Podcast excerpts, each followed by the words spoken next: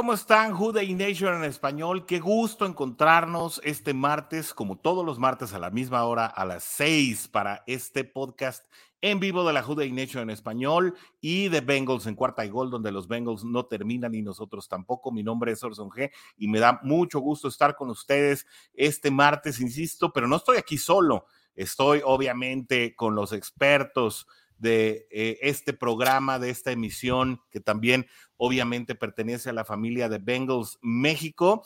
Hoy está con nosotros el mismísimo coach Sigfrido Muñoz. ¿Cómo estás?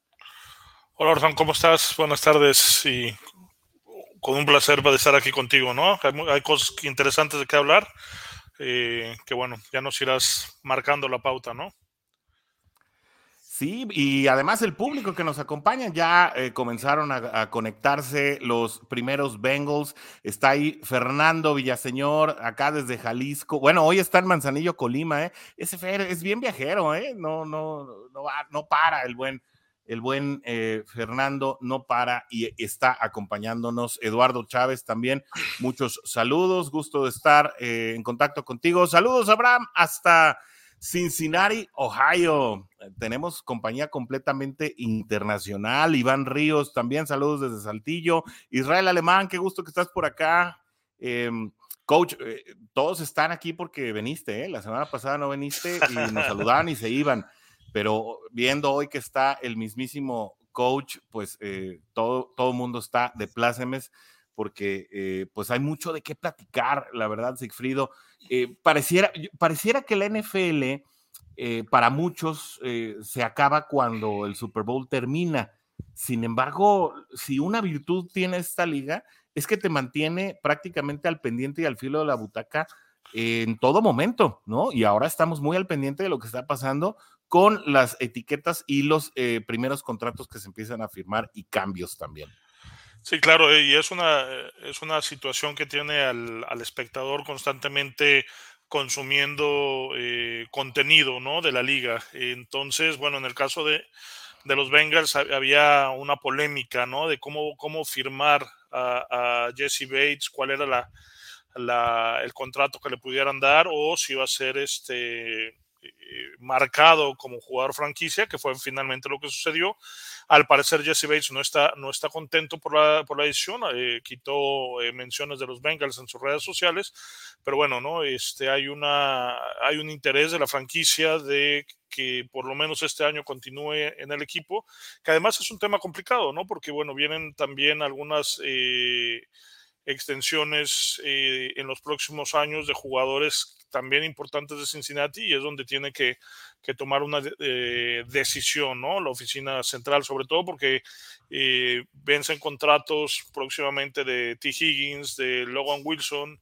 Eh, y seguramente viene ya el próximo año, podría empezar ya a platicarse una extensión de, de uh, Joe Burro, ¿no? Entonces, bueno, pues es algo que la oficina tiene que hacer. Definitivamente, y precisamente en función de ello eh, tenemos pues información fresquecita. La mayoría eh, de ustedes se enteraron ayer cuando el periodista especializado Ian Rappaport publicó este martes que los Cincinnati Bengals habían colocado la etiqueta de jugador franquicia al profundo Jesse Bates, por lo que se presume que no se llegó por el momento a un arreglo entre el representante del jugador y el equipo. El movimiento sí se esperaba a medida que el límite para colocar la etiqueta a este tipo de jugadores se encontraba eh, pues a menos de 24 horas para cerrar su plazo y en la víspera ya de la apertura de la agencia libre que inicia el 16 de marzo.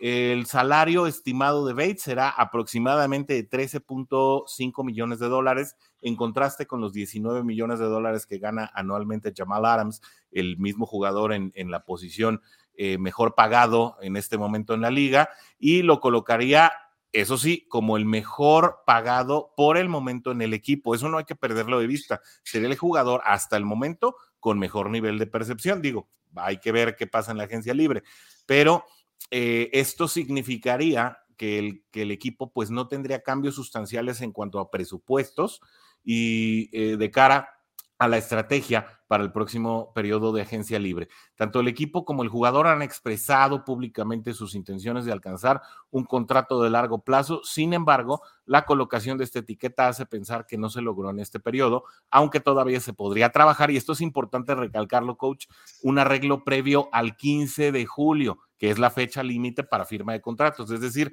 no se excluye eh, con la colocación de la etiqueta que se pueda llegar a un contrato.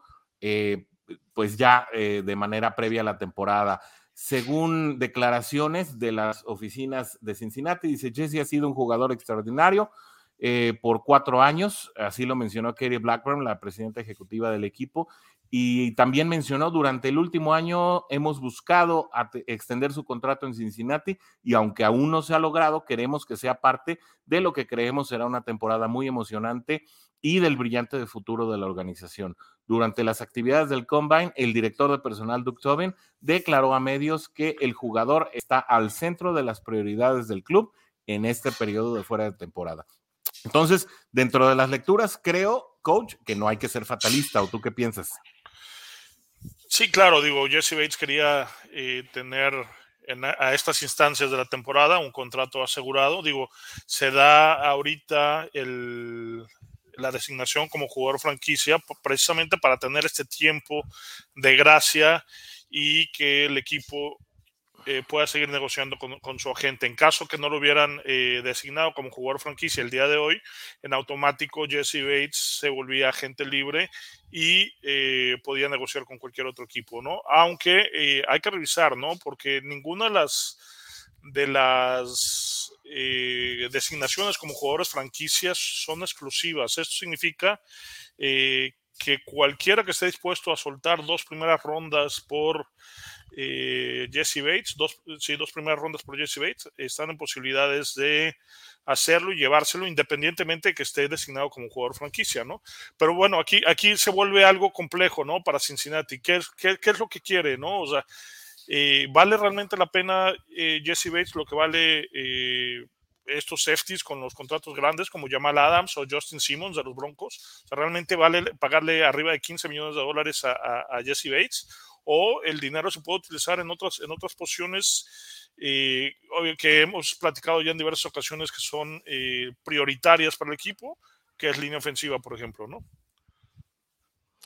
Eh, muy importante lo que dices. Bueno, primero recalcar que esta información la obtuvimos en el portal hudaynationlab.com. no se lo pierdan, realmente está haciendo el equipo un gran esfuerzo en tener esta, esta página pues con toda la información eh, concerniente a los Cincinnati Bengals, estén al pendiente ahí, toda la información en español acerca de tus Cincinnati Bengals están ahí en hudaynationlat.com y sí invitaría al público al, cual ya se unió también el buen Steve Rogers, saludos Cap y a Carlos Aquino desde Chihuahua, siempre, siempre, qué bonito es hablar de Chihuahua. Em, que también se metan a la conversación, porque mira, coach, entiendo lo que dices, el argumento de, bueno, pues si cambias dos primeras rondas por un jugador eh, de cuarto año que, podría estar buscando su extensión, yo también pondría del otro lado el argumento de la consolidación, ¿no? Eh, finalmente, eh, es Jesse Bates el capitán de la defensiva. Esto pues no es de gratis, digo, ah, sobre todo hablando que tienes elementos de mucha experiencia y que, y que han dado un gran aporte al equipo como DJ Reader o el mismo Von Bell que se ha convertido eh, como en un líder moral de la defensiva, creo yo, y que se lo ganó desde aquel golpe a Juju Smith-Schuster en el que defendió realmente el pasto como, como un grande. Eh, saludos, Antonio Báez, que también ya está, ya llegó eh, bienvenidos a todos los Bengals México que se están uniendo poco a poco a esta transmisión.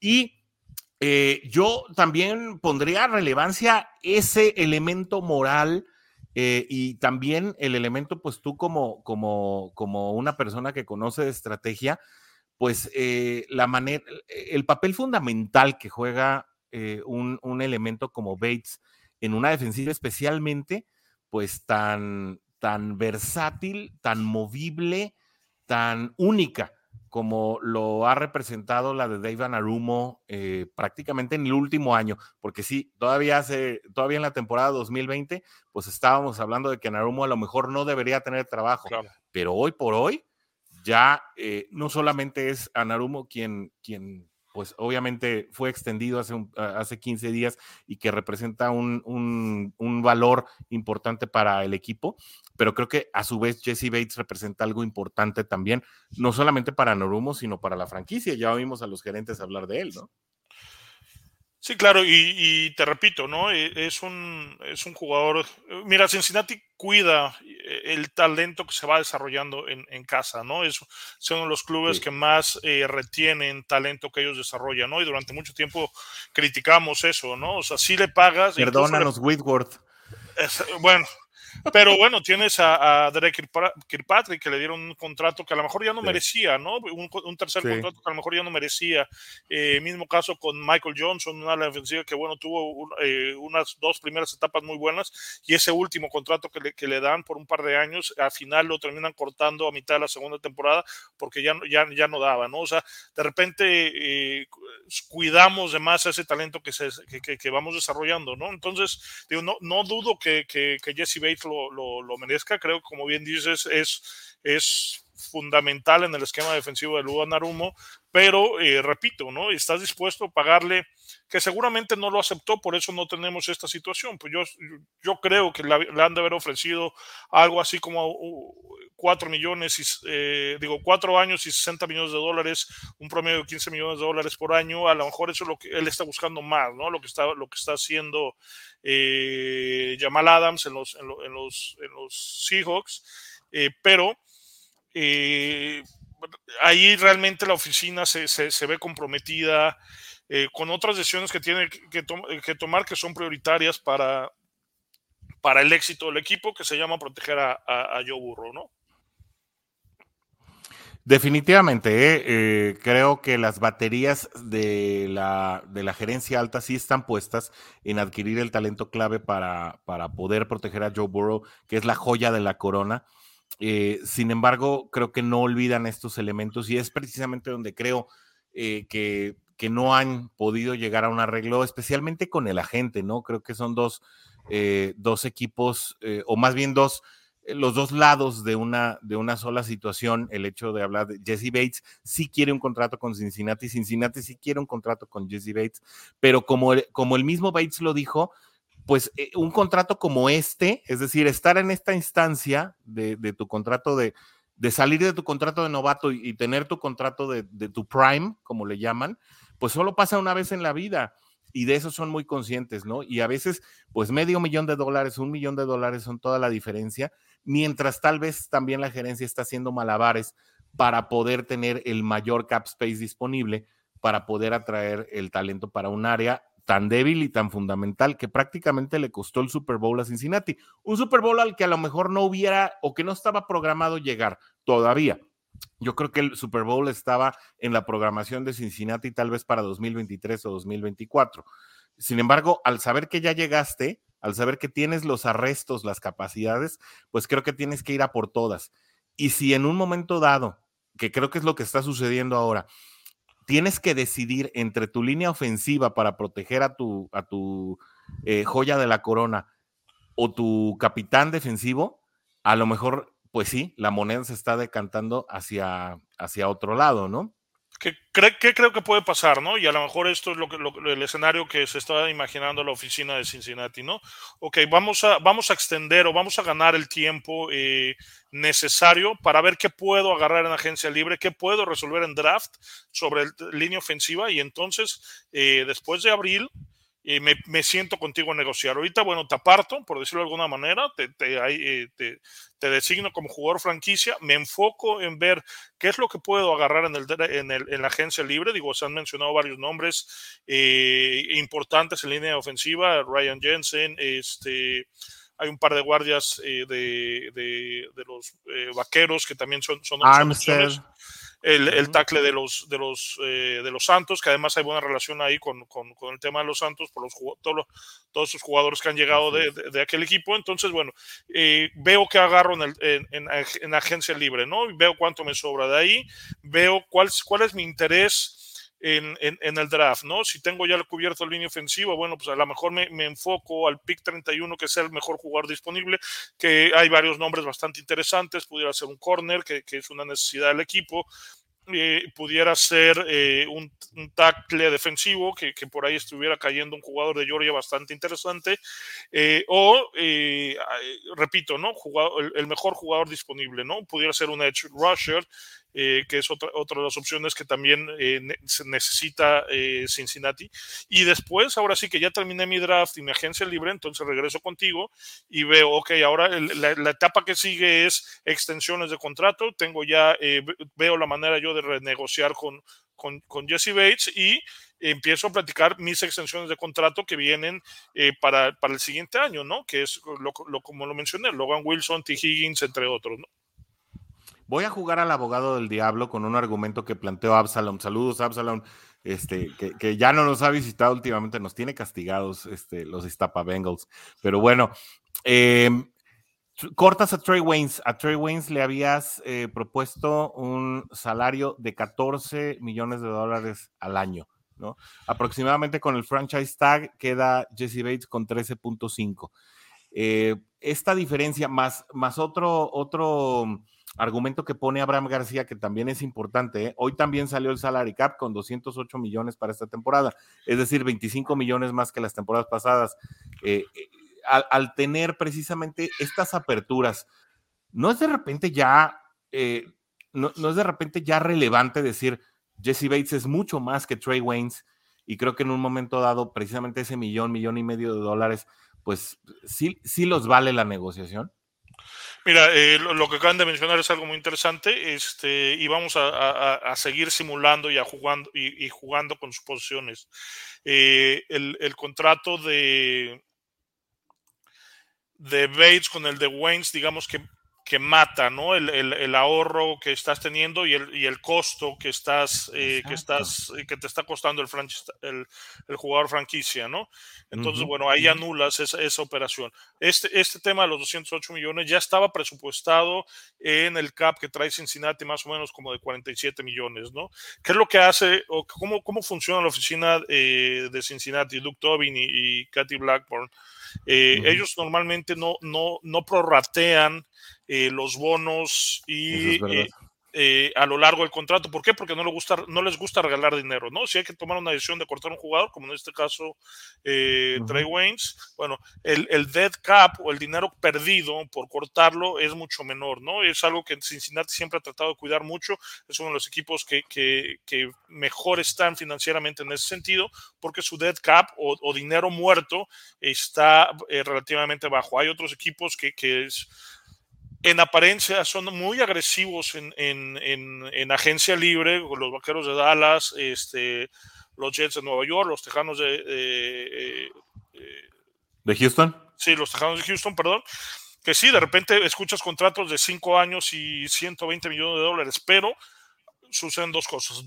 Sí, con garantías muy altas, además, ¿eh? Sí, pero solamente dos años. Entonces eh, uh -huh. se vuelve un contrato de, eh, en lugar de ser un contrato de cinco años por 120 millones de dólares, son eh, dos años por 60 millones de dólares, ¿no? Y es lo que te cuesta el jugador, ¿no? Y después uh -huh. viene esta, este, esta dilución del contrato. A, mucha, a muchos jugadores les gusta venir a Cincinnati eh, a pesar de los años malos que tuvo la franquicia, porque realmente lo que les ofrecían era lo que ganaba, ¿no? Eh, sí, eh, sí tengo yo un contrato eh, relativamente, o bueno, no tan competitivo, no tan exorbitante como otros lados, pero tengo la certeza que me lo van a pagar, ¿no? Eh, Cincinnati históricamente no corta jugadores que no terminen su contrato, muchas veces es, es la queja que tenemos, incluso este, aguantas a, a por ejemplo, a, a, Gino Atkins sin haber jugado y, y, y aguantas a AJ Green que, que, que, que jugó eh, básicamente todo el partido, pues no los cortas hasta que termina su contrato precisamente para no regalarles dinero, ¿no? Entonces, por ahí, por ahí se va jugando un poco una estrategia que es muy particular en Cincinnati. No quiere decir que no gaste dinero, ¿no? Porque el, el dinero lo ha gastado en estos últimos dos años, ¿no? Sin embargo, es una forma muy peculiar de gastarlo. Solo dos equipos han gastado más en la agencia libre de los últimos dos años que los bengalíes de Cincinnati. Muy contrario a, la costumbre, eh, a la costumbre sobre todo de Mike Brown, ¿no? Obviamente estos temas no eran tan dimensionales en las épocas del coach Paul Brown, eh, de manera que no hay punto de comparación, pero sí desde que Mike Brown tomó la rienda del equipo nunca se había gastado tanto en la agencia libre y tampoco podemos decir que Mike Brown es eh, enemigo de las grandes contrataciones, porque sabemos, eh, recordamos en momentos que se contó con, con, jugadores como Terrell Owens, ¿no? Además, pues en un momento importante de su carrera, que solo vino a cobrar como Trey Waynes, pues bueno, ese es otro tema, pero sí han llegado jugadores de cartel a Cincinnati a los que se les ha pagado una buena cantidad de dinero y que afirman ese punto del que hablabas tú en este momento, coach. Eh, precisamente que a quienes les gusta decir, bueno, voy por lo que voy, pues es eh, precisamente eh, quienes son atraídos a este equipo. Mandamos muchísimos saludos a todo mundo que ya se conectó y comentó. A, quienes están conectados y les gusta comentar, ustedes díganos qué harían. ¿Firmarían ya Jesse Bates por el dinero o harían lo que hizo la, la oficina? Es decir, ponerle la, la, la, etiqueta de franquicia y seguir negociando. Eh, con ello, saludamos eh, nuevamente a Antonio Valls, bienvenido, qué bueno que estás acá acompañándonos. También al buen Tulio desde Irapuato, que bueno, ahorita anda cuidando a la nieta y que, y que su esposa anda ahí muy cerquita tuyo, anda ahí en La Paz, en Baja California, coach. Ah, mira, qué que, bueno, lo que sí. se ofrezca, ¿no? Sí, sí, si no nos echamos unas tostadas, ¿no? Eh, a gusto. exacto, exacto. Muy bien, eh, pues díganos ustedes en sus comentarios qué harían si ustedes eh, hubieran puesto sí la etiqueta de jugador franquicia o eh, si ya hubieran llegado a un contrato de manera definitiva. Alguien que también parecía que llegaba al equipo, que bueno, parecía que en esos coqueteos, coach, de jugadores que querían o que sus agentes decían que querían llegar a Cincinnati, era el ala cerrada rotacional de los Cleveland Browns, eh, David Njoku. Eh, este ala cerrada fue designado por su equipo los Cleveland Browns como el jugador franquicia para el 2022, motivo por el cual pues será retenido por la organización por lo menos un año más. Él que juega de manera rotacional, aunque pues es un jugador de muchísimas capacidades, tú lo conoces bien, eh, detrás de la joven sensación Austin Hooper. Esta información también está en hudaynationlad.com. Eh, se le mencionaba como uno de las alas cerradas prominentes que estarían buscando arreglarse con los Cincinnati Bengals en su periodo de agencia libre, motivo que podría haber originado eh, que su club le pusiera la etiqueta.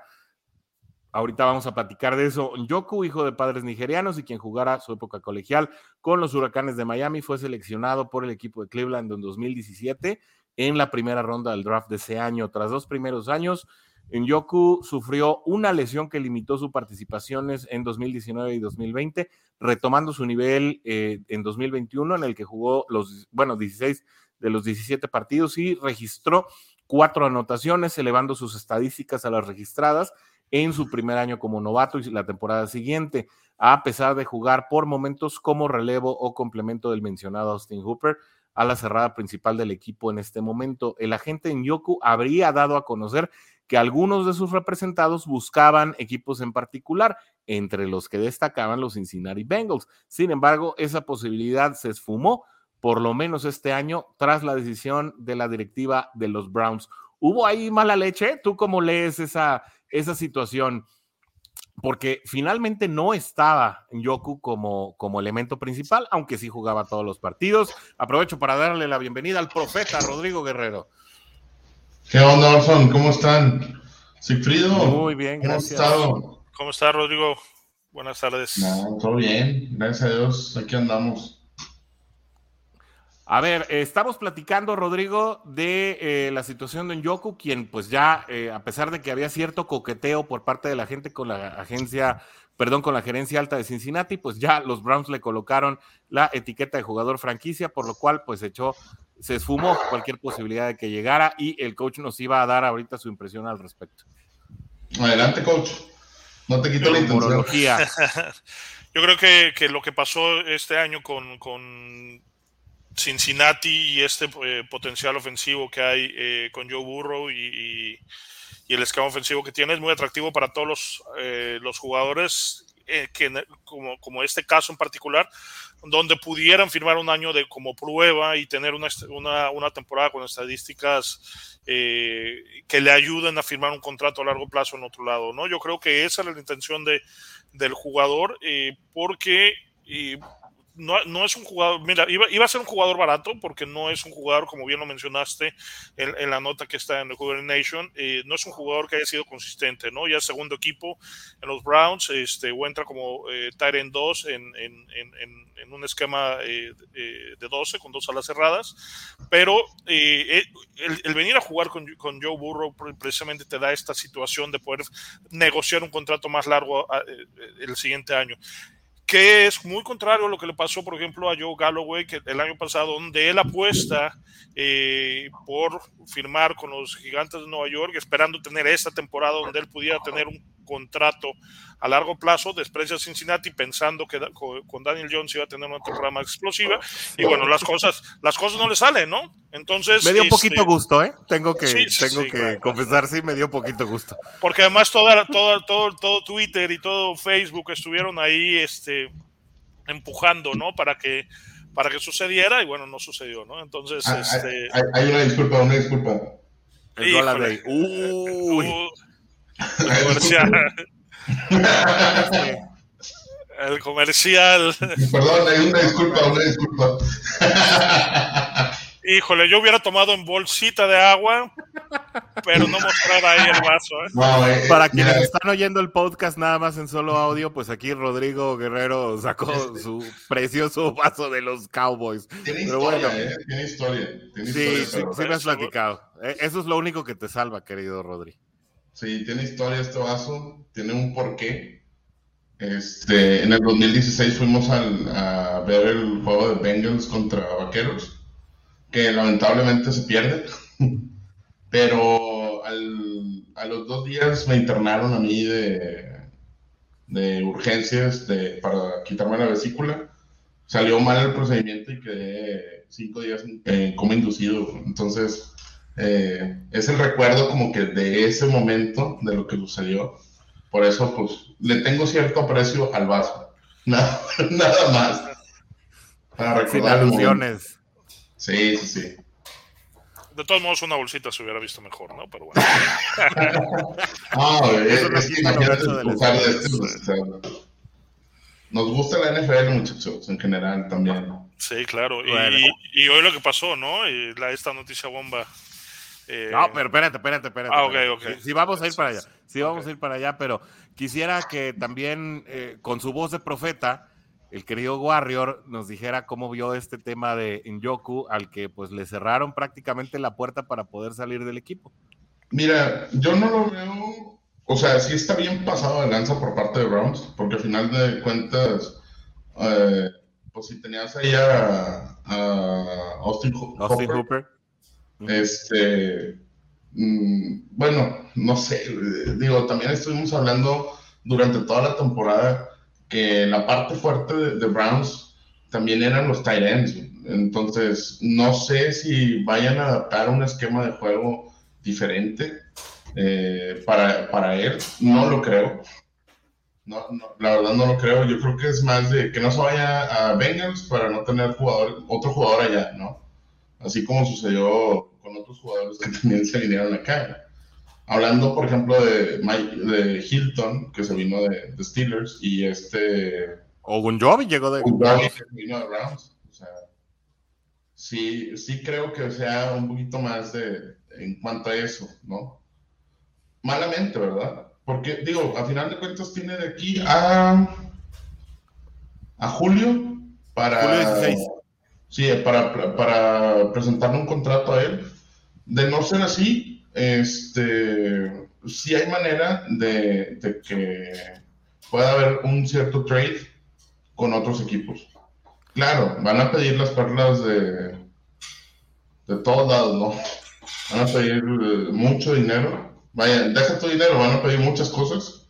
Eh, pero no creo, no creo que, que le quieran truncar. O sea, no se me hace válido el truncarle la carrera si ya no, si no lo estás, si no lo vas a ocupar tú. ¿Sí? O sea, de, tener una banca, a, que el jugador lo dejes libre y que juegue, porque al final de cuentas es un buen jugador.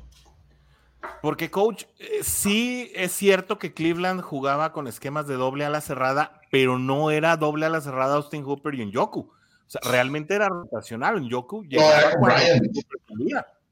Sí, era Harrison Bryant el, segundo a la cerrada. Exactamente. Exacto, porque rompe el argumento, ¿no? Como bien dices, Warrior.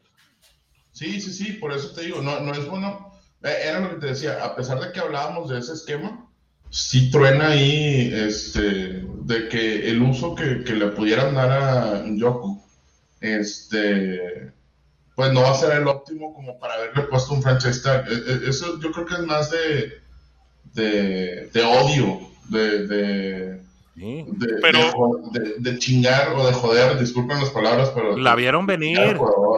Adelante, coach. Tú, tú, ¿tú arriesgarías 10 millones de dólares nada más para que un jugador no se vaya al equipo contrario? O sea, no, no, no me da sentido. Al final son decisiones de negocio, ¿no? Yo creo que, que a lo mejor viene alguna, alguna situación de, de, darle prioridad en, en, este tipo de situaciones este, para que tenga más, más juego, ¿no? Este... Pero, a ver, ahorita, ahorita Joku con el franchise tag se convierte en una moneda de cambio. ¿Sí? no, no, sé si me explico. Lo que era lo que, que platicábamos fuera de stream eh, el día de hoy. Eh, que, que, a pesar de que tú le pongas un franchise tag a un jugador, tú lo puedes utilizar como una moneda de cambio eh, para hacer trades en un futuro. Que ahí siento que no se vale, ¿no? Porque cuando le pones el franchise tag a un jugador lo limitas del todo, pero tú como dueño tienes toda la oportunidad de hacer lo que quieras con él. creo que no, creo que no es muy parejo, ¿no? Pero bueno, oigan, otro que también se nos fue, porque no quiero que se nos acabe el tiempo, traemos varias notas, ya cruzamos la primera media hora del partido, del partido, hoy no más, ya estoy yo narrando también partidos. Eh, es Orlando Brown. Yo, francamente, eh, sí lo tenía en la lista de los jugadores probables para poder ser uno de los refuerzos de los Cincinnati Bengals, y es solamente el 25% de los equipos de toda la liga eh, pusieron etiquetas franquicia. Dos eran candidatos para llegar a Cincinnati. Uno de ellos, acabamos de hablar de él, Devin Yoku, y el otro era Orlando Brown, el liniero ofensivo de los Kansas City Chiefs. Pero este, no sé qué opinan ustedes. A ver, empezamos con el coach. No, digo, creo que era algo poco probable. Este, los jefes dieron eh, muchísimo por traerlo de, Baltimore. Creo que hasta, hasta la novia de Patrick Mahomes andaban empeñando para podérselo traer. Eh, era, eh, digo, porque además no es querida, ¿no? Ahí en, los jefes, este, sido una, una persona muy polémica.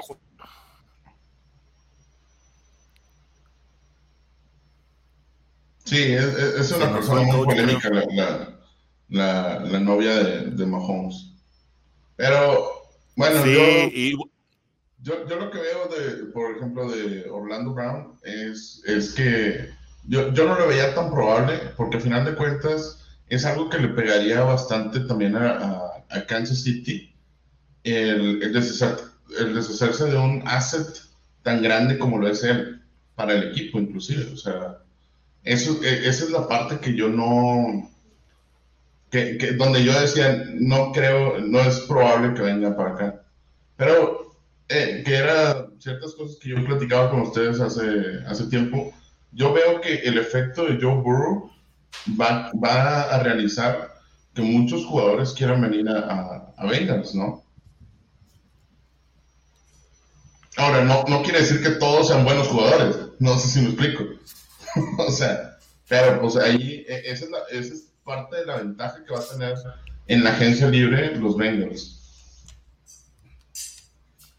Sí, y, muchos analistas han hablado este año eh, de la de atractivo del centro de atención que, genera el jugar junto a Joe Burrow y junto a unos Bengals que pues llegaron mucho más allá de lo planeado, de lo presupuestado, eh, pues para poder tomar decisión eh, por jugar en este equipo, prácticamente como el caso que citaba eh, ahora el coach con Kevin Galloway, ¿no? Que, decidió irse a los gigantes porque creía que había más futuro al lado de Daniel Jones y Saquon Barkley y que, pues bueno, le salió el tiro por la culata, cosa que, insisto, me da muchísimo gusto. Eh, y que pues tal vez hubiera vivido su primera experiencia de supertazón en caso de haber llegado a unos Cincinnati Bengals a los cuales no llegó. Sin embargo, yo creo que, a ver, insisto, otra vez, ¿no? Y no quiero ser muy terco en este asunto, pero solo el 25% de los equipos, uno de cada cuatro equipos aplicó franchise tag. Ya no hay oportunidades de verlo, ¿no? Uno de ellos fueron los Kansas City Chiefs y, lo aplicaron sobre un liniero ofensivo. Discúlpenme, pero esto no pasa cada, esto no pasa cada año. Linieros ofensivos eh, y alas cerradas de segunda ronda, pero no de segunda ronda, sino de segundo equipo, con franchise tag, a mí me parece que trae dedicatoria, disculpen. Mira, el, año pasado, bueno, Trent, Williams lleva un par de años jugando con él, siendo jugador franquicia, ¿no? O sea, realmente cuando el jugador vale la pena es algo que es algo que, que, que, podemos que podemos ser y que tiene, o sea, que los equipos pueden hacer y, y, que está sucediendo, ¿no? En este caso, repito, ¿no? Dieron mucho por, por, por Orlando Brown. Creo que lo hizo bien y que le van a bien una extensión de contrato realmente importante para él, que incluso pudiera dificultar la negociación que pudiera hacer Cincinnati con algunos de los linieros ofensivos que vienen en el draft, ¿no? Digo, que vienen en la agencia libre. Pero, pero, traía dedicatoria, precisamente dijeron, este no se nos va este, a ningún lado con billetazos. ¿Quién iba a buscar un liniero de esa categoría? Perdón, Rodrigo. Pues, digo, más que nada Bengals, ¿verdad? Bengals es, eh, No, no, la, línea ofensiva de, los, de, los, de, los, de, los delfines de Miami es, es peor que la nuestra, ¿no? Y es algo que, que incluso muchos fans ahí debatían y nos decían. Pero ellos no fueron al Super Bowl, no traen a Joe Burrow, coach, por favor. Sí, y acabas de correr a, a, Brian Flores, que. Que no se lo merecía, pero bueno. con su alma los delfines. Saludos al tigrillo, por cierto, de, Dolphins en cuarta y gol. Otro tema es este, bueno, eh, para, para los jefes de Kansas City eh, fue fundamental lo que hizo eh, Orlando Brown, lo que hizo Joe Tooney. Entonces son jugadores que no vas a soltar por, por nada del mundo, ¿no? Ahora, mira, vamos a analizar un poquito el caso de los Chiefs con este franchise tag los Chiefs, el, salary cap lo tienen sobrepasado para este año. Por eso es que, como dice, como lo comenta Olson, no, no cuadra tanto el haberle puesto el franchise tag. ¿Por qué? Porque va a ser un jugador que te va a costar mucha lana. ¿Sí? Entonces, ¿qué, ¿qué, contrato le vas a ofrecer? Ahora, vamos a checar eh, ¿Cuánto, cuánto anda el, salario anual de un liniero? Arriba de 20 millones de dólares, ¿no? Exacto. Bueno, ahora, los primeros cinco. Ahora para el 2022, eh, Kansas City trae menos 4 millones. Entonces, eso quiere decir que ¿a cuánta gente vas a tener que costar?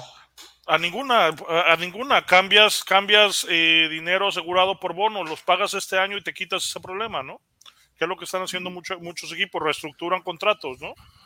Oye, pero tienes que reestructurar a Edward Seller, tienes que reestructurar a, Patrick Matthew, o sea, no, no estás hablando de reestructurar eh, pues cualquier jugador de media tabla. estás hablando de que son jugadores caros probados. Y entonces caemos a, la misma situación o al mismo supuesto que está haciendo Cincinnati, ¿no? Le pago a Jesse Bates o me espero a ver qué hay en el mercado para firmar mi línea ofensiva, ¿no? Pero, Kansas trae menos 4, Cincinnati trae más 40. Sí, el, salary cap que trae Bengals está pasado de lanza. O sea, es el quinto mejor. El cuarto mejor, ¿no, Warrior? No, el quinto. No, perdón, el sexto mejor. Sexto. Ah. Traemos 35 millones. Los traemos, eso. Ahorita me los voy a gastar. Vaya, de salary cap, los Bengals, perdón. Los Bengals traen salary cap. No, no, por supuesto, por supuesto. Bueno, a ver, Warrior, ahora empiezo contigo. Y es que, eh, hablando precisamente de salary cap y algo en lo que nos quería madrugar aquí el coach hace ratito, es que hoy hubo noticias bomba dentro de la NFL, ¿no? Eh, creo que la más importante de ellas es precisamente el salary cap que se vuelan los, los empacadores al retener a su mariscal estrella Aaron Rodgers por 200 millones de dólares en cuatro años. 50 millones de dólares al año se va a ganar el Angelito, patrocinado por State Farm y otras eh, firmas importantes, por jugar en un equipo en el que se encargó todo el año pasado. Obviamente pudo ser estrategia de negociación de decir que ya no quería volver. Ay, Dios bendito. Digo, para mí es un error garrafal haberle pagado tanto. O sea, él quería ser forzosamente el jugador mejor pagado, el coreback mejor pagado y el jugador mejor pagado en la historia del NFL actualmente. Ese es el problema. Mira, Este, Carlos aquí no está conmigo, ¿eh? Nomás. Yo quiero decir, Carlos aquí no está conmigo. Lo, lo que pasa es que los equipos prefieren etiquetar jugadores para no soltar qué? Perdón. Para no soltar los equipos de la misma división o conferencia. Conferencia. Sí, sí Digo. sucede, sí sucede. Este, bueno, les decía, para mí es un gran error, para mí lo debieron de haber dejado ir. Este, si no, para que vas a tener en la banca a Jordan Love por cuatro años, no, no, no tenía caso entonces haber hecho ese pick eh, el año pasado. Pudiste haber agarrado otro jugador totalmente diferente para darle una revolución a, a tu franquicia. Este, yo creo que el tema de, de Green Bay son más caprichos, ¿no? Eh, eh, Es más el capricho que trae Aaron Rodgers de, de querer ser el, el número uno a, eh, a- a costa de lo que sea. Digo, porque si no, yo, yo la verdad hubiera preferido pagarle a, a Davante Adams y, y, y ya buscar un reemplazo de Rodgers. Y que te lo pague alguien más, sobre todo por, por, por cómo te pones a hablar del equipo. A ver, a ver, creo que, que estamos otra vez eh, confundiendo lo que está sucediendo en, el- en- en la NFL, ¿no? ¿Qué fue lo que- Ilumínanos, coach, por favor. ¿Qué fue? Un poquito de claridad, muchachos. Ahí les va. Este, ¿Qué es lo que sucedió con, con los, con los Rams? ¿no? ¿Cómo llegan al Super Bowl? Pagando, con, Pagando, billetazos claro. y empeñando el futuro. Exacto, y es lo que va a pasar, eh, eh, es lo que está pasando con, con- con Green Bay. Ya se dio cuenta Green Bay que, bueno, hay dos caminos. Uno, te vas con el, el camino que siguió Cincinnati, donde hay que ser un poco pacientes y hay que desarrollar este jugadores y de repente soltar o, eh, o construir la, la ofensiva o, o una de tus unidades a través del draft y la otra a través de la agencia libre, o como lo hicieron lo- lo- los Rams, ¿no? Empeñas tu futuro por la ventana de este momento, ¿no? Y creo que mientras Aaron Rodgers esté eh, con disponibilidad de jugar, con, eh, con esta eh, apertura de seguir jugando, eh, lo va a hacer, porque además ya, ya nos dimos cuenta, ¿no? Eh, que, los, que, que en ese caso eh, pueden jugar hasta los 40, 44 años, ¿no? Está, es- está el caso de Tom Brady, ¿no? Eh, está el caso de Drew Brees, entonces creo que a Aaron Rodgers le quedan un par de años, por eso también eh, los, los Packers etiquetan como jugador franquicia a Devontae Adams para que este año por lo menos el equipo pueda competir porque se quedaron a nada, se quedaron a, a- a- a- a nada de estar en el Super Bowl, ¿no? Entonces, creo que esa es la estrategia de Green Bay. Green Bay va por todas las canicas este año eh, porque, y después ven- vendrá el proceso de renovación, ¿no? Oye, coach, pero espérame. eh, a mí me parece que Green Bay sí está empeñando el futuro, pero en una sola posición. La verdad es que si algo le dolió a Green Bay el año pasado fue el juego de conjunto y especialmente a la defensiva. La defensiva de Green Bay no era ninguna potencia eh, y fuera de, del cuerpo de, mariscal y receptores, es decir, el juego aéreo, pues no había tampoco mucha cohesión a nivel ofensivo. Es decir, el plan ofensivo o el plan de juego de Green Bay recaía estrictamente en el juego aéreo. Y creo que decisiones como estas le dan todavía muchísimo más peso a, a esa situación y Green Bay se está quedando rezagado de talento en otras áreas del equipo. A ver, de hecho, por eso pierden el juego, güey, porque la única opción que utilizó Aaron Rodgers fue Davante Adams. Correcto. A pesar de tener playoffs. Cuando, cuando, le puedas, cuando le puedas cuestionar a Matt LaFleur eh, que gane más de Venga. 13 partidos, cuando se lo puedas cu- cuestionar con estos argumentos que me estás dando, entonces yo creo que, ten- que tienen razón, ¿no? Pero mientras eh, LaFleur te esté ganando 12, 13 partidos por temporada y esté llegando al, al último juego, no hay nada que hacer. No hay nada Pero que hacer. está llegando al último Pero- juego. Pero ¿cómo te garantizas ganar esos 12, 13 juegos si precisamente estás empeñando todo en una sola posición y estás dejando desprotegido al resto del equipo? como lo hizo este año, con los dos, con los, con los dos mejores jugadores en las posiciones más importantes, que es eh, receptor eh, abierto y coreback. Entonces, eh, según me estás diciendo, coach, ¿los jugadores rejuvenecen?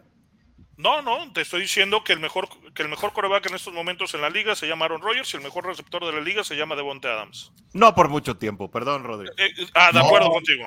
No, no, no me digas que el mejor receptor es Davante Adams. Digo, lo que hizo Cooper Cup.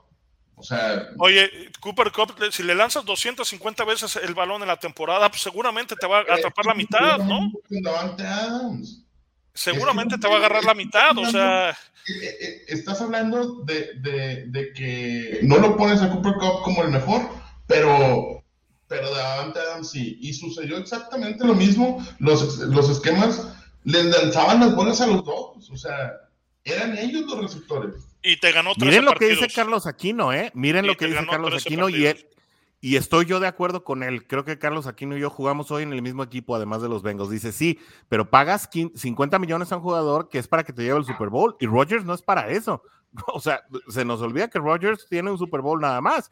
Siempre es para pasar a campeón de conferencia y solo eso eh, va a lograr Rodgers. Eh, lo ha demostrado en todos estos años. Y la verdad es que sí, la tendencia no te lleva a pensar que Rodgers es un campeón.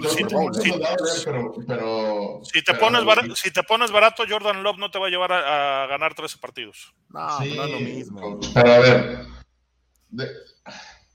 Aparte, nadie garantizaba que al no, al no firmar a, a Rodgers, te ibas a ir directo con Jordan Love. ¿De, qué te sirvieron? ahí te va. ¿De qué te sirvió ganar 13 partidos? Si no pudiste ni siquiera llegar a la final de, la NFC, ¿De qué te sirvió? ¿De qué te sirve tener el MVP? ¿De, agarrar el MVP? Si te demostró un chavito que viene jodido de la rodilla. ¿De qué nos sirvió? ¿De qué nos sirvió? ¿De qué nos sirvió si no lo ganamos? Por eso, pero llegaste. O sea, tú estás hablando del último juego. Fíjate, tú estás hablando del último juego, no estás hablando de ganar campeonatos. No, no, más que coach, coach, a ver, a ver, aquí tu punto de comparación, yo, yo sé, yo sé que, quieres discutir, pero Joe Burrow llegó en su segundo año y Aaron Rodgers ya pasó la década en la liga. Es, y es cuatro veces MVP. Cuatro veces MVP y una vez campeón de Super Bowl. El MVP no importa, porque de hecho hay una, hay una entrevista que hacen y dicen, oye, ¿de qué me sirve ser el MVP y, recibir el premio si no estoy ni siquiera peleando por el Super Bowl y no voy a ser campeón. No puedes ningunear al mejor coreback en estos momentos de la liga. O sea, ahorita Bengals, tiene dos MVPs. cabeza de queso. Bengals tiene dos MVPs. No. no, no, pero a ver, contéstame algo. Bengals tiene dos MVPs. ¿Cuántos Lombardis ha levantado? Ninguno. Entonces, el, MVP pasa a segundo término, pero a ver, eh, cálmense todos. Ya llegó la jueza, por favor. Orden en la sala, orden en la orden En la sala. Ganó buenísimo programa. Estaba yo oyéndolos y decía, que los santos, santos cielo, ya tengo que entrar para decir qué onda. Muy buen programa. Felicidades. Eh, por cierto, dice el Cap, Steve Rogers, el dinero no garantiza el Lombardi y yo, yo soy también de ese equipo. Pero compra la felicidad de los dueños. Pero bueno, a ver, yo, ahí sí voy a diferir un poquito con, lo que dice el Cap. Rams le metió toda la galleta, pero a todo el equipo. ¿sí? No, estuvo grueso. A todo el Empeñó el futuro, lo hemos dicho. Sí, o sea, fue, fue armaron un Dream Team, entre comillas, que, que realmente en la NFL eso regularmente no sucede. Pero, pero ¿cuál Dream Team? ¿Cuál Dream no fue un Dream Team, no fue, ay, sí, no, ¿Tienes, no. tienes seis jugadores que dices, wow, ¿no? Oye, no, pero espérame, yo creo que las llegadas de, de Orel Beckham y de Von Miller, que por cierto ya se quiere regresar a Broncos, ¿eh? no sé si vieron, pero, pero Von Miller ya se quiere devolver a Broncos. Por eso eh, tres. fueron de ganas para completar a, un eh, para completar a un cuadro, pues que prácticamente no tenía agujeros en, en, ninguna escuadra. A ver, dime, dime, dime el nombre de su linebacker estrella. No lo, no lo sabes porque no es un jugador promedio. No me subestimes, coach. ¿Por qué? ¿Por qué? ¿Por qué Señora estadística. Solo tú sabes los nombres no, de los. No, no, yo no, yo no, sé, yo, no, yo, no sé el nombre de los linebackers, ¿no? Ahí está. No, yo tampoco. Ahí está. Pero son, son seis, o sea, es, eh, es, es, Donald, es eh, Beckham, es Cobb, es Ramsey, nuestro queridísimo Whitworth, y se acabó. Dime, ¿dónde está la, la pletora de estrellas en, en los Rams? Pero es que. Pero es un equipo bien armado. Ah, bueno, sí. No, Pero, pero es diferente ser bien armado. Hola. Es, es, diferente estar bien armado a ser un Dream Team, ¿no? O sea, creo que ahorita no hay un Dream Team en, en la NFL. Los de arriba contra los de abajo, ¿eh? Hoy, hoy se puso duro. Dream Team, Dream Team fue hace dos años los Bucaneros de Tampa Bay. Ahí sí, posición, posición fue un equipazo. Y fueron campeones también, ¿no? Tom Brady, Por eso, por eso, por eso, pero, eh, eh, es tu ventana tan corta, es tu ventana tan corta, ¿no? Entonces, ¿qué es lo que está haciendo Green Bay? O sea, repito, Jordan Love no te va a llevar al Super Bowl. Seguramente Aaron Rodgers eh, tampoco, ¿no? Pero las posibilidades son muy diferentes, ¿no? Una con otra. A ver, pero también lo hablábamos. O sea, no es por echarle flores a Rams, güey. Ahora, estamos hablando de muchas cosas. Yo creo que, yo creo que Aaron Rodgers a lo mejor sí llega o sea, al Super Bowl. Este trae un buen tándem también de, de, running backs, güey. Traes a Cam Makers, traes a Henderson, traes a Sonny Mitchell, güey. O sea, wow. No, no, me quedo, no, ver, me quedo con Joe Mixon, eh, me quedo con Joe Mixon y, y, y, ¿qué otro dijiste? Digo, porque... Y con, no, con Joe Mixon y ya. Por eso, y con Chris Evans, ¿no? En los corredores mejor no. Pero a ver, otra vez, el, a ver, otra vez, el próximo, el próximo año le vamos a pagar a Joe Burrow un contrato por, por muy similar, yo creo, a lo que le está pagando Kansas City a, a, a Patrick Mahomes. Y hay que pagarle y, lo que pida. 10 años y 600 millones de dólares. 60 millones de dólares va a, jugar el, va, va, a ganar el coreback. Y entonces vamos a tener esta discusión. No, porque estamos eh, eh, hipotecando nuestro futuro con un coreback que no ha llegado al Super Bowl. O sea, que no es lo ah, mismo. Porque sí Pero Joe Super Bowl, Burrow no tiene lo ganó. Sí futuro. Lo- sí llegó, pero no lo ganó. ¿Estamos seguros? Yo creo que nos deberíamos esperar a la siguiente temporada. Ay, mano, No, no, pero que ¿cuántos sí. años le quedan a Aaron Rodgers y cuántos años le quedan a Joe Burrow de carrera? Pues Ahí sí, está pero se- yo creo que. Aaron Rodgers a lo mejor sí llega al Super Bowl este año, en esta siguiente temporada. Yo sí puedo pensar. Ay, ya sé que no, pero bueno. Eh, Ustedes ya yo- sé que no, pero yo sí, por eso me metí al final. Dije, no, mejor me La tendencia dice que no. La Pues tendencia la dice que tendencia no. puede decir No ha muchas podido. cosas, pero la- las estadísticas se quedan a veces a- atrás en un, en un juego, ¿no? Entonces, eh, a lo mejor sí, o sea, no estoy diciendo que ya es seguro, ¿verdad? No lo estoy firmando, pero Ahora- yo creo que puede ser. Es más, sueltas- perdón, perdón, coach, nomás una cosita, nomás una, perdón, coach. El único Super Bowl al que llegó eh, Aaron Rodgers, que le ganó a los Cowboys en el juego de, eh, divisional, en el juego de conferencia, Ajá. llegó con unas condiciones bastante, bastante cuestionables. ¿eh? Los Cowboys siempre dijeron que les robaron ese partido y yo por momentos les di la razón. Bueno, perdón, coach, adelante. Ay, pero es que si hablamos de cuántos, de cuántos Super Bowls les han robado a X, no, bueno, no, también te puedo hablar de los. Rams contra los, ah, contra este Brady, ¿no? O sea, también, o sea, el- también han dicho, ¿no? Entonces, si nos ponemos a platicar cuántos Super Bowls han ganado porque se los robaron al otro equipo, pues bueno. Acuérdense que, que- que los resultados hablan, ¿no? Y la posibilidad de que los Packers ganen un Super Bowl con Aaron Rodgers es mucho mayor a que lo ganen con Jordan Love.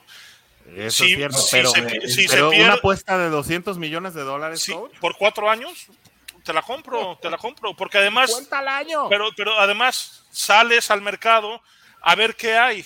No hay nada y ve lo que acaba de ser, ve lo que acaba de hacer los Broncos de Denver, ¿no? Gasta- hipotecaron su futuro y su postfuturo y su prefuturo, o sea, hipotecaron todo el estado de Colorado, todo el estado, o sea, lo que sea, todo el estado de Colorado por Russell Hipotecaron Wilson. hasta la abuelita. Claro, claro. Lo- todos los Mustangs que hay ahí corriendo en la pradera están hipotecados por Russell Wilson, ¿no?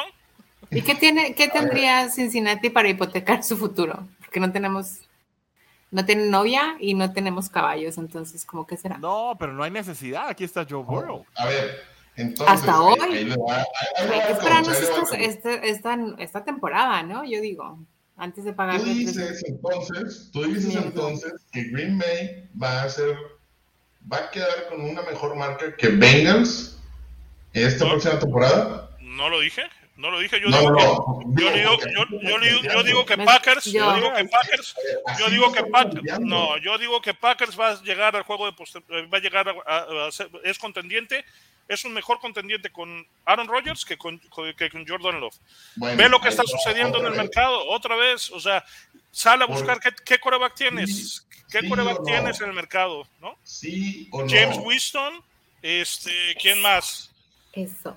Carlos Aquino me cae muy bien el día de hoy. Sí, lo venía viendo, está haciendo muchos comentarios muy buenos. Así es, Muy yo creo que así va a ser. Así va a ser. El único problema es que, bueno, a lo mejor le vuelven a ganar a Bueno, Burrow, ¿no? Yo Ah, nomás les voy a preguntar, en los últimos tres años, ¿cuántos Super Bowls ha jugado Aaron Rodgers? Cero. Joe. Burrow, uno. Sí, pero no, Ahí no, está. no, no. El, el tema Sí, no pero, es ese. el pero ¿sabes es- qué? Yo creo que tiene que, o sea, yo también Oye, creo, no, el el tema no es ese. Usted- usted- ustedes preguntaron si vale la pena pagarle eh, 200 millones de dólares a Aaron Rodgers. Yo digo que sí. Yo también. Yo, yo creo que sí. ya Aaron Rodgers no vale 50 millones de dólares. Pero entonces, No. sal a buscar qué hay en la liga. A ver, eh, que- Warrior, esta- eh, corebacks agentes libres este año. A ver, ahí- ahí te va. Aquí no, aquí no tengo manita para, pa- A ver, ¿tú crees que no vale No. la pena? Entonces, ¿cuál es la diferencia entre tu criterio y la gente de Green Bay? Porque por algo lo están haciendo y no creo que sea porque quieren regalarle 200 millones de dólares. La verdad es que no. Entonces, algo están viendo. No, ¿no? eh, es Fíjate. que eh, es la presión social. Si no firmabas a, a- a Aaron Rodgers ahí en la. Claro, se te A ver. voltea la afición. No puedes, tienes que tomar decisiones populistas a veces Orson, eh, y no puedes ser un estadista siempre en el, Orson. en- en el fútbol americano. Pero venga, coach, sí, venga. dime, dime, dime que, dime que si tú fueras Green Bay, ¿a quién firmarías de esos corebacks? Trevor Simmons. Es que, es que a lo mejor Fitzpa- empiezas. espérame, no, no No, termino. Ryan Fitzpatrick, Cole McCoy, Andy Dalton, Jacoby Brisket, Brissett, Michael Jacoby Trubisky, Brissett, sí. Taylor, No. Taylor, Marcus Mariota. Entonces, pues obviamente tienes que hacer algo por esto, ¿no? O sea, A no ver, pero. ¿quién, di- quién dice que Green Bay está en la ventana del supertazón? No están en la ventana del supertazón, coach. Por eso no te urge pagar un coreback de 50 millones de dólares, a diferencia de un equipo tal vez como Cincinnati o de un equipo como los Rams que tenían con Matthew Stafford y una marca que los llevaba al A su- ver. a, a- a- a la postemporada, una ventana de supertazón abierta. Green Bay no la tiene, perdón. La tiene, la No tiene la como la, tiene como la tenía, la tiene como la tenían los Santos con Drew Brees y la tiene como la tenían los Steelers con Ben Roethlisberger. Cuando ellos se retiren de esa franquicia es cuando esa ventana se cierra y entonces viene el proceso de renovación. O Pues sea, ahí- ahí diferimos, voy a decir algo. Entonces, ¿tú crees que con Ben Roethlisberger, de las últimas seis temporadas, debieron de haber llegado al Super Bowl? Desde que y extendiéndole los contratos. Porque La eso es lo venta- que estoy diciendo. la ventana estaba abierta, tan es así que nunca tuvieron una no, temporada no, perdedora, y- ¿no? O sea, no puedes salir a... Y volvemos a agarrar el tema No de, puedes de- soltar a de la. AFC North. Mira, No vamos a volver a del tema de la AFC No le subas al volumen que no me dejas hablar. Estamos gritando ya. Es Pero bajo esa técnica, bajo esa mentalidad, Marvin Lewis fue un genio en los Bengals porque Sí, claro. tuvo muchas marcas ganadoras. Claro, claro, y, y no fue reconocido como tal. Y volvemos a lo mismo, se tardó No. en renovar el equipo y entonces, porque siguió consintiendo, trayendo a estos jugadores, a estos, a estos jugadores viejos como, como eh, Carlos Dun- Dunlap, como Michael Johnson, como Gino Atkins, y entonces esa ventana se le cierra, se le, se le desaparece. Pero además, eh, Andy Dalton no tenía este factor que sí tiene Joe Burrow de echarse al equipo al hombro, ¿no? De mi Gino no vas a estar hablando, ¿eh? Era muy bueno. Sí, pero Lo- se, lo de- que- se- se queda un año más de lo que debía de haberse quedado. ¿no? Lo, honraron, creo que honraron una trayectoria porque Gino se va por hombros, literal. A ver, vamos a regresarnos a la, a la AFC North y, y, y la situación que comenta el coach. A final de cuentas, Browns, a querer y no, se estuvo tratando de renovar y renovar y renovar en cuanto a corebacks, en cuanto a jugadores, ¿no? Y por eso tienen a Baker Mayfield, que es Heisman. Llega Lamar Jackson a Baltimore, Heisman. Llega Joe Burrow a Bengals, Heisman. ¿Qué pasó con, con, con los Steelers? ¿Por qué le apostaste a Ben Roethlisberger tantos años? Porque Oye. tenías la ventana de llegar al Super Bowl. y ahorita, ahorita, el proceso, perdón, ahorita el proceso que trae eh, Steelers es pésimo, güey. Es pésimo. No tienes para dónde hacerte. claro, tan malo que llegó a, tan malo que llegó a postemporada Espérame. en Sí. contra de lo que hizo Ravens, en contra de lo que hizo eh, eh, Browns, ¿no? Lo que dijimos a media temporada de Bengals no es llegar por llegar, pero perdón, Pierre quiere decir algo, por favor, sean caballeros. Yo quería decir algo, no, yo estoy muy divertida viéndolos. Ah, bueno. No, es que yo vi que alzaste la mano y no terminaste de, de decir lo que estabas diciendo. Ya hasta se me fue de tanto nos- pleito, pero este, Trata de no, poner no. orden Ahora cuando nos, nos, nos exaltemos, ¿no? Sí, Y si no es lo que estoy sacamos- tratando de hacer por eso. Tarjetas rojas y amarillas y nos... No, Los los voy a saco del sacar de aire. la, sacar del aire. vivo, los saco del podcast. Es bye. más, adiós, coach. No es cierto, no es cierto, no es cierto. Ahí no fui yo, ¿eh? Yo tenía las manos aquí. ¿Por qué me Eso no lo controlo yo. Lo que sí controlo es que le mando mensajes por aparte y le digo, ya sácalo. mentira, mentira. No es cierto. No, no, no. Eh, eh, era nada, era, era nada más este, juegos de poder aquí en la. Oigan, pero ya, ya se nos, la verdad es que ya nos pasamos un minuto de la hora y precisamente también quería que habláramos un poquito contrastando de lo que, de lo que sucedió con los Broncos de Denver, que pues hipotecaron ahora sí todo su futuro por traer a un Russell Wilson que está en la antesala de la salida de su carrera, ¿no? Eh, creo que esa es otra óptica. De, creo que entre los dos tratos prefiero el de Green Bay, definitivamente. No soy fan del trato de Green Bay. Eh, tal vez sea que yo no le tengo mucha simpatía a Aaron Rodgers, la verdad es que sí creo que es el mejor quarterback en este momento, pero no creo que valga 200 millones de dólares. Y no sé si, si, si Russell realmente vale lo que le van a dar los Broncos a, este equipo de los Seahawks, que ahora sí puede entrar en una plena reconstrucción. No sé quién, quién quiere agarrar el tema primero. No hay corebacks. Sí. no hay corebacks en la agencia libre. No hay corebacks en la agencia libre que valgan la pena. Y no hay corebacks en el draft, en la primera ronda, que valgan la pena. Entonces, lo que hacen los dos equipos, a lo mejor un poco por desesperación, un poco por consolidar eh, su futuro, es traer jugadores probados que cuesten lo que cuesten, pero eso, eso hará que esa ventana de, de, posibilidad de llegar al Super Bowl en el corto plazo se mantenga abierta. A mí se me hace más factible la de Russell Wilson que la de, que la de Aaron Rodgers. Por el juego colectivo. Con 38 años, 4 años, o sea, para que termine a los 42, pagando los 50 millones anual Tom Brady terminó a los 44, ¿no? Sí, pero Aaron Rodgers no lleva el control que lleva Tom Brady. No, no, pues no se vacuna, ¿no? Y, Russell Wilson no tiene las rodillas de ninguno de los dos. ¿eh? Russell Wilson ya no tiene rodillas. Y es más, Tom Brady está todavía propenso a quedarse otra vez otro año en la NFL. Sí, sí. Si quiere. Seguramente, seguramente va a llegar a San Francisco. O sea, hay muchas cosas. Miren, con todo respeto para el coach, los equipos se ah, rodean de talento en todas las posiciones. Y sí, el coreback es importante, pero hasta donde te puede llevar con talento y echarse el equipo al hombro, y Rodgers no es, dice Carlos Aquino. Es una percepción muy parecida a la mía, pero sí, una percepción. Claro, y muy, muy Sin embargo, puede decir que puede llegar al Super Bowl, entonces, bueno, él mismo dijo, Carlos Aquino dijo que iba a hacer el Super Bowl, iba a ser Cincinnati Green Bay. Bueno, dijo que te apostaba, ¿eh? Dijo, le ah, apostamos que el próximo. Sí, mira, aquí está el comentario que puso hace rato Carlos Aquino. Digo, primero te saludo, ¿no? no, no, no, no, no, pero es así como que le ah, apostamos, le estamos apostando a qué se va a hacer, no que apuesta conmigo, o sí, bueno, no sé, a ver si está ahorita nos dice, yo, ahorita nos dice. Yo entendí que era le apostábamos claro, a que, llegaban. llegábamos, ¿no? No que iba a ser contra mí o conmigo, ¿no? Fíjate, esa es otra, ¿eh?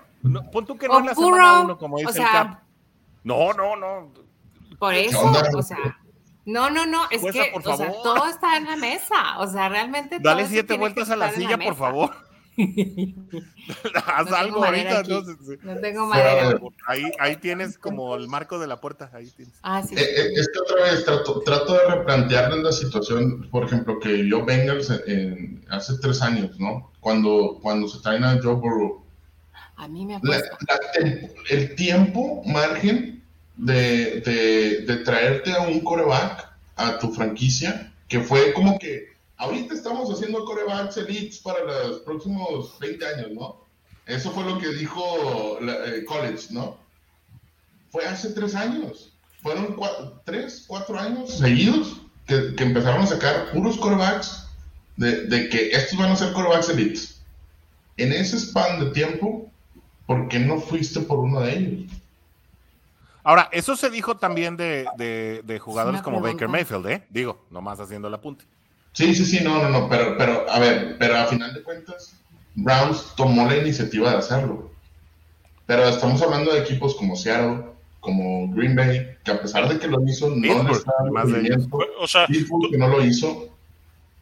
Tú dices, este, ¿por qué no lo hicieron? Pero sí lo hicieron. O sea, Green Bay lo hizo. Está Jordan Love, primera selección del draft, sentado en la banca esperando cuatro años a que lo pueda, o sea... Cinco. Oye, que, por cierto, coach, hay que remontarnos a la era de Brett Favre, ¿eh? Porque precisamente una situación que precipitó la salida de Brett Favre del mismo equipo de Green Bay y que terminaran los vikingos de Minnesota fue precisamente que Aaron Rodgers ya estaba tocando la puerta atrás, ya lo habían seleccionado y lo estaban desarrollando y lo estaban esperando. Ahora Rodgers se convierte en el antifar. Claro, por la personalidad que tiene, ¿no? Este, Jordan Love no la tiene. Seguramente lo que va a suceder es que Jordan Love va a salir de, Green Bay por un par de selecciones eh, en el próximo draft o alguien que, lo, que, tenga la posibilidad de hacerlo, ¿no? Lo, que pasó en, eh, con, los, con los Patriotas, ¿no? Este, vino Garapolo, vino Brissett, vinieron tantos corebacks que realmente nunca pudieron quitar a, al coreback de ¿no? Juan José está contigo, coach. Pues Juan José es un conocedor del fútbol, lo sabemos perfectamente, ¿no? es buen cuate, es buen cuate.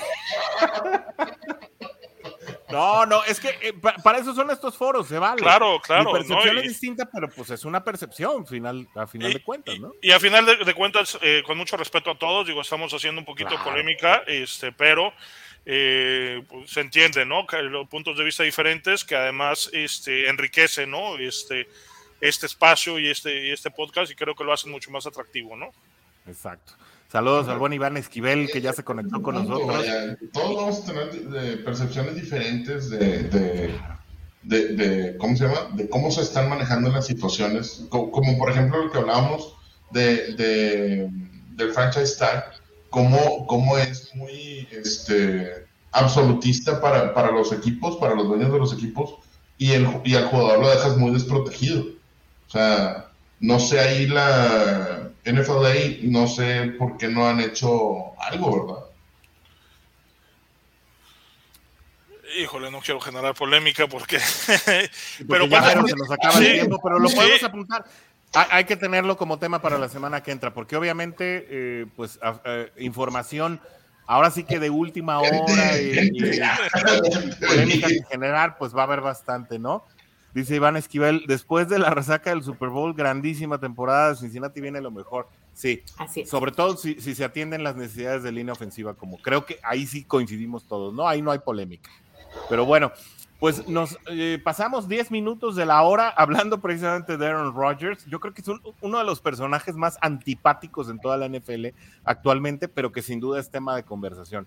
Hoy eh, los Cincinnati Bengals eh, en el espacio de Juday Nation en español nos tomamos el tiempo de hablar casi media hora de este personaje eh, y sin duda creo que no será la última vez. aquí en este podcast pues, hay puros expertos, ¿no? eso, queda muy claro. Pierre, la jueza de Football Girls, que también siempre está como embajadora de los Cincinnati Bengals y que habla desde ese lado de nuestro equipo eh, con toda la afición, que por cierto, pues hoy 8 de marzo, Día de la Mujer, eh, que pues lo queremos conmemorar con muchísimo respeto a la causa femenina. También pues otro experto del lado del, eh, pues del lado de donde se toman las decisiones y donde realmente se, se está haciendo historia para el fútbol americano, el coach Frido Muñoz, que es eh, directivo en los eh, Marlins de los Cabos. ¿Dónde podemos encontrar a los Marlins de los Cabos, por cierto? Eh, mi querido coach, haznos el comercial si eres tan amable. sus redes sociales son arroba Marlins los Cabos en Twitter, Instagram y Facebook, próximamente en YouTube, TikTok y Twitch. estamos trabajando en ello, ¿no? Perfecto. Y, el profeta, el que ya vio el futuro y viene a decirnos todo lo que, todo lo que ya aconteció, él siempre nos dice, ya, yo les dije, yo les dije, y sí es cierto, siempre. Eh, él, él, tiene una bola de cristal al lado de la pantalla. Y pues Rodrigo Guerrero también, el mismísimo Warrior, es parte de este podcast que me encanta tener al equipo completo porque es cuando realmente se pone, pues así, la polémica en grande, porque no todos pensamos igual y no tenemos que pensar igual aunque tengamos la sangre del mismo color, naranja y negro. Con eso, pues nos despedimos de este podcast que se nos alargó un poquito más, pero no sin antes cumplir con nuestra palabra de la semana pasada, Pierre. Exacto. Iba a pasar contigo. Ah, bueno. Iba a pasar contigo. Yo dije, ya no estamos yendo. Oigan, pues es que la semana pasada dijimos que íbamos a rifar una camiseta a las personas que contestaran. ¿Qué pregunta fue? Orson. ¿Quiénes habían sido los últimos dos corredores en sobrepasar las mil yardas en una sola temporada? Así es. Y tuvimos muchas respuestas, pero solamente tres respuestas que fueron em, correctas. Entonces, aquí tengo, no le sé mucho al StreamYard, entonces no sé si puedo compartir mi pantalla para que puedan ver el... Ay, caray. Creo Sí, que solo el anfitrión puede- Ah, o a ver, ah, sí. Me tienes que dar, este... ¿Me tienes que dar permiso? No, ¿verdad? No, creo, No, tienes. Creo que solo el anfitrión puede compartir la pantalla. Aquí sí nos agarraron con los problemas Ah, en vivo. sí. Bueno, entonces, a ver, espérenme un segundo. Vamos a hacer, vamos a hacer algo si me dan oportunidad. A lo mejor si lo grabo, ¿verdad? Y luego lo ponemos o cómo Claro. lo hacemos, ustedes me dicen. ¿Va- va- Este- ¿Vas a sacar un ganador? Voy a sacar un ganador, así es, nada más déjenme, voy a grabarlo. Tuvimos tres personas. Tuvimos, Tuvimos tres tres- personas que dieron la respuesta correcta. Sus nombres son Roberto Salum, saludos por cierto al buen Roberto, Cuautli Oslotl, que eh, creo que es un alias, y Orlando García. Fueron las tres personas que dieron la respuesta correcta. ver, Así es. Yo estoy, yo estoy aquí, es que yo estoy aquí en App Sorteos, ya estoy aquí lista para hacerlo. Entonces lo voy a empezar a grabar y voy a decir quién es y lo estoy grabando. Entonces lo vamos a poder ver en unos minutos que se lo pase yo a Orson. ¿Cuáles Pero aquí me nombres? dice que el ganador es Roberto Salum. Roberto Salum, Él es nuestro felicidades. ganador. Él se llevó esta camiseta con motivo de Jamar Chase y en la edición conmemorativa de Hooray Nation en español, la primera, el primer tiraje de playeras de muchos que vamos a hacer eh, para estarle regalando a todos quienes siguen este programa, esta transmisión en vivo todos los martes a las 6 pm. Cortesía de Hooday Nation en español y Bengals en cuarta y gol, donde los Bengals no terminan y nosotros tampoco. Así que Roberto Salón, felicidades. Nos vamos a poner en contacto contigo eh, vía mensaje. Ahí está. Uy, se nos fue. Justo cuando iba a enseñar el nombre, se nos cayó la conexión de Pierangeli. A ver si ahorita puede regresar.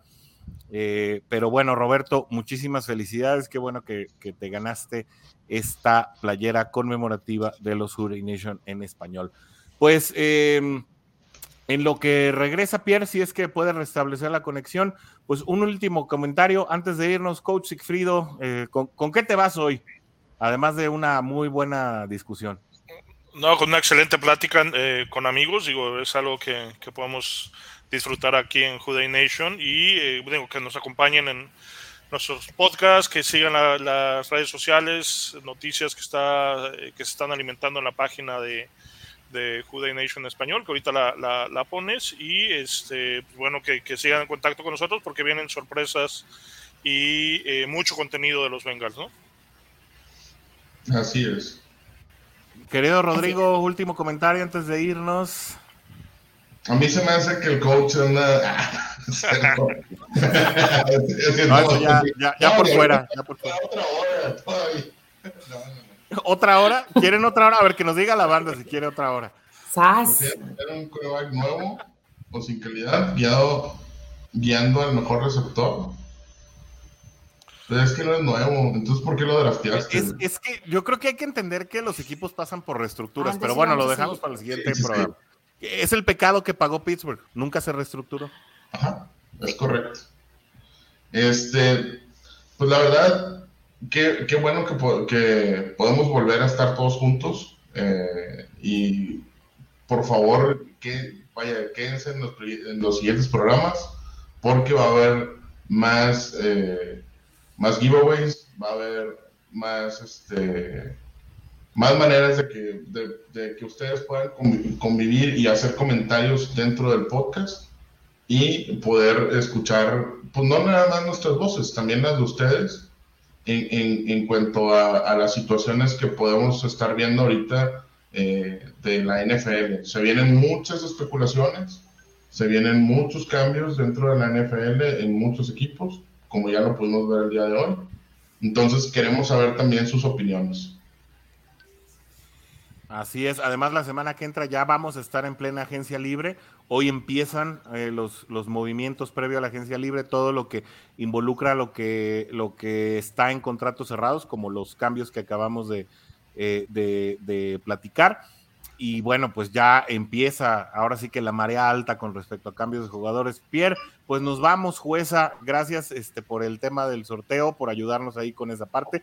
Se fue tu, se fue tu conexión en cuanto quisiste enseñar el. Sí, bueno, aquí está, pero lo vamos a poner en, en, las redes. Y bueno, yo también los invito a que nos sigan todo el tiempo, todos los martes. Va a haber mucha información aquí en Juday Nation, no tenemos postemporada, aquí seguimos todo el tiempo con mucha información, muchos sorteos, muchos premios y sobre todo, pues mucha comunicación entre los Bengals, ¿no? Bien padre estar todos juntos. Y sobre todo la charla que nos gusta, hablar del equipo que nos apasiona, los Cincinnati Bengals, que eh, definitivamente van a dar mucho de qué hablar. Yo estoy seguro que va a haber campanazos eh, en la agencia libre y que pues así como los últimos dos drafts, creo que Cincinnati puede hacer un muy buen draft también eh, en, en esta temporada y apuntalar eh, áreas que pues no, a lo mejor no pudieran estar tan débiles, pero en las que a lo mejor se sufrieron eh, por ausencias o por lesiones en momentos específicos de eh, la temporada. Así que pues no se pierdan porque como dijeron tanto Pierre como Rodrigo como el coach, va a haber muchísimas sorpresas que ya traemos ahí en la chistera, lo estamos platicando constantemente y eh, pues obviamente en beneficio de la afición de los Cincinnati Bengals. Por hoy nos despedimos cuando han pasado una hora 18 minutos desde que inició esta transmisión. No podemos finalizar sin hacerlo como lo hacemos en cada uno de nuestros episodios. Les deseamos la mejor de las semanas con un gran... ¡Hurray! ¡Hurray! ¡Hurray!